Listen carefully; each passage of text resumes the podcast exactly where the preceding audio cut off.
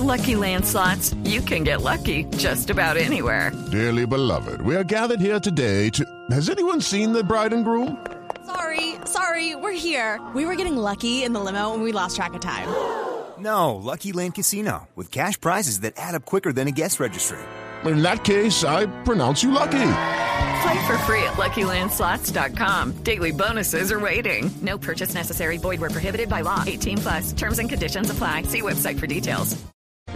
Se juntaron exministros a hacer esta propuesta que no debe ser la más popular, que es reducir el salario mínimo. Ahora que se vuelven a juntar, como en el ritual de todos los años, trabajadores y empresarios a ver de cuándo va a ser el incremento para el año entrante. Estos economistas exministros con unos nombres muy importantes. Hernando José Gómez, Armando Montenegro, Rudolf Gómez, Eduardo Lora, Mauricio Santamaría, Ricardo Villaveses, Tito Yepes, Mónica Aparicio, Hernando Zuleta, están proponiendo bajar 20% el salario mínimo en Colombia y adicionalmente no pagar los aportes a pensiones por cuenta de la pandemia. Uno de los firmantes de esta carta es el exministro de Hacienda, el doctor Luis Fernando Alarcón. Doctor Alarcón, buenos días. Buenos días, Néstor. Mucho, mucho gusto saludarlo. Un saludo a toda la, la mesa de trabajo. Ustedes saben a lo que se arriesgan proponiendo bajar el mínimo, ¿verdad? Pero es que yo creo que hay una equivocación, Néstor. ¿Cuál es? No, no se está proponiendo bajar el mínimo. Solo pagar el Lo que 80%, se está- dicen ustedes. No, no, no, no. Lo que se está diciendo es transitoriamente y mientras estamos en una situación de emergencia y no para bajarle el salario mínimo a quienes están en este momento contratados, sino con el fin de generar nuevos empleos, que haya una situación excepcional en la cual se permita contratar transitoriamente sin que se afecte para nada el mínimo, el proceso de fijación del salario mínimo continuaría tal como se, se hace todos los años, pero que se permita para estos empleos nuevos, en actividades que deberán definirse y en circunstancias que deberán definirse, que pueda haber esta contratación excepcional con un salario por debajo del mínimo. Pero además la propuesta no es únicamente esa. Eh, yo creo que toda la discusión se ha dado alrededor de esa propuesta de flexibilización salarial, pero poco se ha hablado de, las otras cosas que se están proponiendo, de la creación de unos de unos empleos en actividades eh, pues especiales, brigadas de trabajo para cosas que en circunstancias normales posiblemente no se harían, como por ejemplo la reparación de edificios públicos, de escuelas, de colegios, eh, mantenimiento de parques, eh, actividades que ayuden al proceso educativo de los niños, eh, que, que, que creemos que podrían generar muchos empleos y que posiblemente podrían llevarse a cabo con este mecanismo excepcional de contratación y de flexibilización salarial. Es que yo creo que yo creo que hay que entender que una cosa son los temas estructurales, no nos estamos metiendo para nada con eso,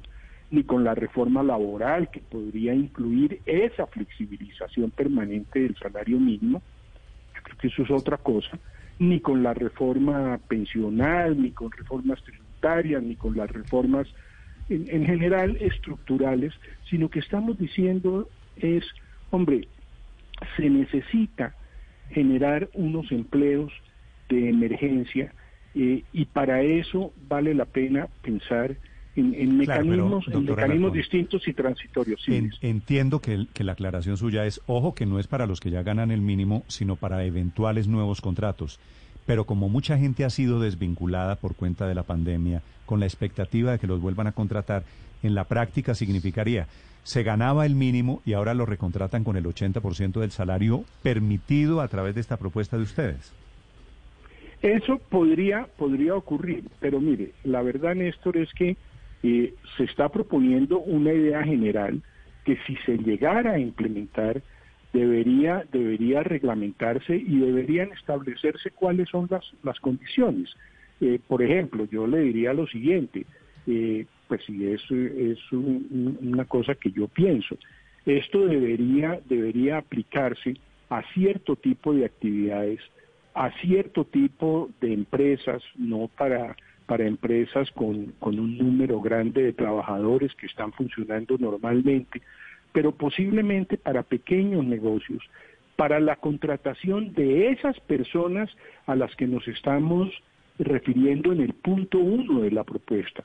Es decir, esos empleos que se van a generar mediante contratos muy particulares para hacer la reparación de estas eh, edificaciones públicas, de los parques, el cuidado de los bosques, que son empleos nuevos que se estarían generando. Por ejemplo, para esas actividades debería, debería ser válido y aplicable lo que se está proponiendo en términos de la flexibilización salarial. Y yo creo que esa propuesta, pues lo, importante es que se discuta si se llegara a adoptar, que yo sé que no es fácil, entre otras cosas, porque requiere algún mecanismo, algún mecanismo legal, eh, pues esto debería, si llegara a, ser aceptable, debería discutirse en, el Congreso, en las sesiones de comienzos del año, del año entrante, o eventualmente, que no sé si, si, si, sea posible, mediante un decreto de emergencia, pero debería decirse a qué tipo de actividades y para qué casos es aplicable, teniendo en mente que la urgencia del país en este momento es generar empleos. Eso es lo importante. Doctor Alarcón, pero podría pasar algo inclusive peor, y es que las empresas puedan terminar despidiendo a sus actuales trabajadores que reciben el mínimo para contratar a otros o a los mismos, ¿no? Por el 80% de, del, del valor de un salario mínimo. ¿Esto no estimularía los despidos de quienes hoy están ganando el salario mínimo?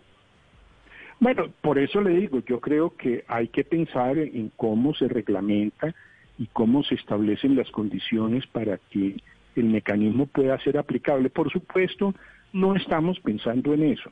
Eh, no, no, no se trata de una propuesta con fines perversos ni nada de esas cosas, sino simplemente pensando en que hay la posibilidad de generar unos nuevos empleos en unas actividades que, que seguramente en circunstancias normales no se llevarían a cabo y que tener esa flexibilización laboral, por ejemplo, la facilidad para la terminación de los contratos cuando se vuelva a la normalidad. Eso es, eso es igualmente importante, eso es igualmente importante que, pues, que la propia reducción del salario y la disminución en los costos directos laborales. Todas esas Ustedes calcularon, doctor Alarcón, esta lista es realmente de economistas muy importantes, muy prestigiosos, exministros de Hacienda, hay directores del Banco de la República. ¿Calcularon cuántos empleos se podrían generar o cuál sería el costo de semejante viraje? Pues hay unos, hay unos cálculos a, mano alzada eh, y, allí se está, se está poniendo unas cifras en el documento. Eh, pero, digamos, entendamos que esta es una propuesta que seguramente en el momento de, de, aplicarla, Hablan ustedes de 500 mil empleos, ¿no? 500 mil empleos creo que estamos diciendo para las actividades del punto uno. Para las, las obras públicas, ¿no? Sí, sí, sí, las, las, las, las pequeñas obras públicas, llamémosla, que eso sería, sería una cifra que, que, podría ser mayor o menor según la intensidad de, de, la actividad que se lleve a cabo por parte de los gobiernos municipales a quienes se les está dando esa responsabilidad. Para mí eso, eso sería supremamente importante. Eh, creo que creo que, que, en circunstancias normales pues uno no se dedicaría a, a, reparar ese tipo de edificios, ni adecuar parques, ni bosques, ni ese tipo de cosas, eh, pero creo que en este momento es una forma apropiada, eh, efectiva, de generar unos empleos que se están necesitando. esa es la idea, la propuesta es interesante especialmente por venir de quien viene, gente fogueada en el sector privado, fogueada en cargos públicos que está haciendo esta propuesta. La última pregunta, doctora Alarcón, es sobre el tema de, de los aportes a pensiones. ¿Cuál sería la gracia de no pagar pensiones durante la misma época?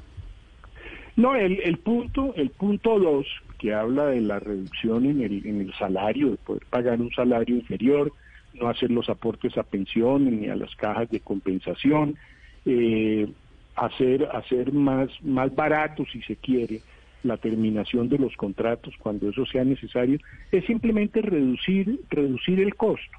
eh, permitir, permitir que sea más barato contratar esa mano de obra eh, con el fin de que se facilite la generación de esos empleos. No, no es más que eso. Eh, es pensar que si hay unas condiciones de la contratación laboral que permitan hacerlo más barato, pues es posible generar más empleos. No, no es más que eso, no es más que eso. No estamos hablando de la reforma pensional, ni, ni, ni, de la reforma laboral para eh, establecer condiciones permanentes y estructurales del mercado laboral. No, esto, esto es una cosa de emergencia transitoria, Néstor, hay que verlo de esa manera es, es una propuesta bien intencionada, por supuesto, para discusión, y no hay en, en ello ningún ninguna intención perversa ni de atropellar los derechos de nadie, sino simplemente la intención de poder generar unos empleos que la sociedad y el país están necesitando y reclamando. Le agrego un adjetivo, es una propuesta difícil, ustedes lo saben, seguramente lo evaluaron cada vez que se habla de eso, de, reducir salarios o de bajar el nivel del mínimo, así sea para contratos nuevos. Le, agradezco pero, la explicación. Pero mire, Néstor, un, solo comentario. Yo sé, yo sé que es difícil, yo sé que es una propuesta que seguramente muchos tienden a, satanizar. Afortunadamente, quienes, quienes suscribimos el documento no tenemos intereses creados ni ocultos. La única preocupación que tenemos es cómo poner sobre la mesa unas ideas que ayuden a superar una coyuntura tremendamente difícil y, bueno, uno está dispuesto a, a ganarse todos los varillazos. y no, no, no están faltando, ahí lo están atendiendo en redes sociales. Lucky Land Casino, asking people what's the weirdest place you've gotten lucky. Lucky? In line at the deli, I guess. Aha, in my dentist's office. More than once, actually. Do I have to say? Yes, you do. In the car before my kids' PTA meeting. Really? Yes. Excuse me, what's the weirdest place you've gotten lucky? I never win and tell. Well, there you have it. You can get lucky anywhere playing at LuckyLandSlots.com. Play for free right now. Are you feeling lucky? No purchase necessary. Void where prohibited by law. 18 plus. Terms and conditions apply. See website for details.